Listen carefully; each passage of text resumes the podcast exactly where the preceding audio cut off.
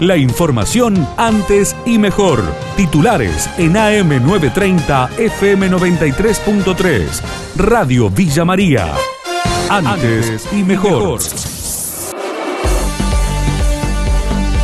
Coronavirus, expacientes dieron su plasma para que otras personas puedan recuperarse. Gustavo Gómez, jefe del servicio de hemoterapia del Hospital Pasteur, comentó sobre el procedimiento con las muestras, le hacen los estudios de serología, la titulación, o sea, la cantidad de anticuerpos que tienen en su plasma y se van a ir citándolo eh, paulatinamente a Córdoba para realizar un procedimiento de plasmaféresis que consiste en extraer el plasma específicamente y con ese plasma usarlo para tratamiento de los enfermos de COVID-19, sobre todo que están en un estado de mediana gravedad o que se van agravando y que no se pueden recuperar.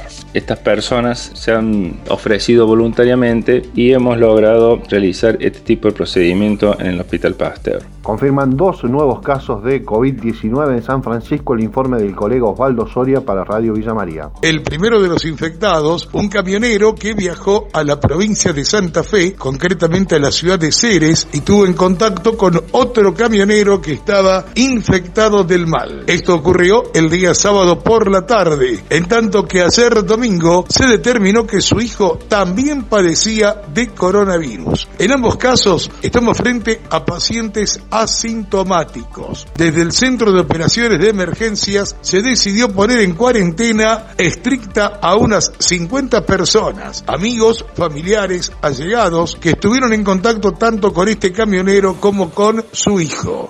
Inquilinos Córdoba destacó los cambios de la ley de alquileres. Maximiliano Vitar comentó a Radio Villa María los puntos más significativos. Por un lado, va a brindar una mayor estabilidad en el contrato porque va a elevar el plazo mínimo de dos a tres años. El alquiler no va a ser un ajuste semestral como es actualmente o la mayoría de los contratos, sino va a ser manera anual. Los impuestos van a ser a cargo del propietario, las garantías, se amplía el abanico y incorpora dos cuestiones. Por un lado, el aval bancario también va a estar el seguro de caución, que en este punto nosotros criticamos un poco porque creemos que va terminar siendo un gasto más que asume el inquilino. Sigue vigente el decreto nacional de alquileres, por lo tanto, aquellos inquilinos que hoy tengan dudas y se les venció el contrato, pueden extender el contrato de manera automática hasta el 30 de septiembre sin ningún tipo de gasto y sin ningún tipo de aumento. Garrigós, las cárceles no pueden seguir con los problemas estructurales que tienen. La flamante interventora del Servicio Penitenciario Federal respondió a Radio Villa María sobre los desafíos más urgentes del sistema.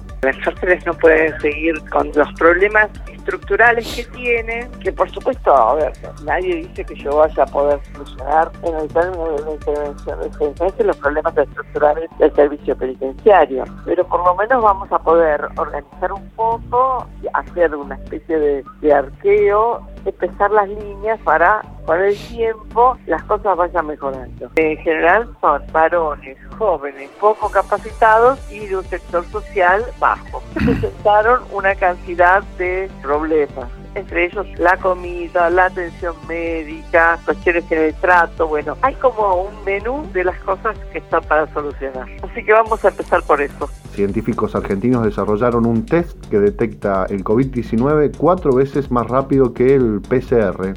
Juan Ugalde, investigador de la Universidad San Martín, brindó los detalles. Es un test que es más rápido que la PCR y también creo que también es importante destacar, o quizás más importante, que lo que no requiere justamente es el equipamiento sofisticado que requiere el ensayo de PCR. La PCR lo que hace es como una especie de fotocopiadora genética, ¿no? Toma el virus y su material genético lo fotocopia millones de veces y luego detecta esas copias. Pero para hacer eso requiere un aparato bastante complejo y caro. Lo que viene a reemplazar este, este es justamente este aparato. Permite hacer multiplicación de ese, virus en forma muy sencilla y detecta en forma aún más sencilla, porque uno detecta esas copias con una estira reactiva como si fuera un test de embarazo. Seguimos hablando de Vicentín. El economista Carlos Egiaro ratificó que se debe incluir a las cooperativas. El gobierno argentino no tiene muy clara la hoja de ruta. Lo que quería evitar era la transferización de la empresa. Y en ese contexto iba por un proyecto de estatización, pero en realidad eh, tiene la puerta abierta para recibir propuestas, por decirlo de alguna manera, entre las cuales están las propuestas que ya se están discutiendo con el movimiento cooperativo. Y ojalá que vayan en esa dirección.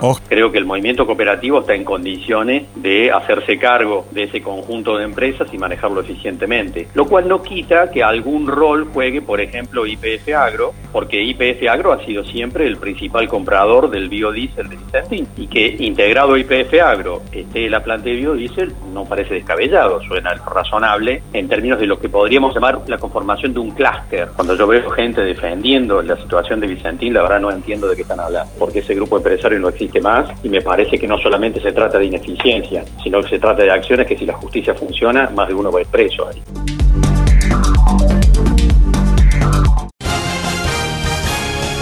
La información de Villa María y la región. AM930, FM93.3. Radio Villa María. Antes y mejor.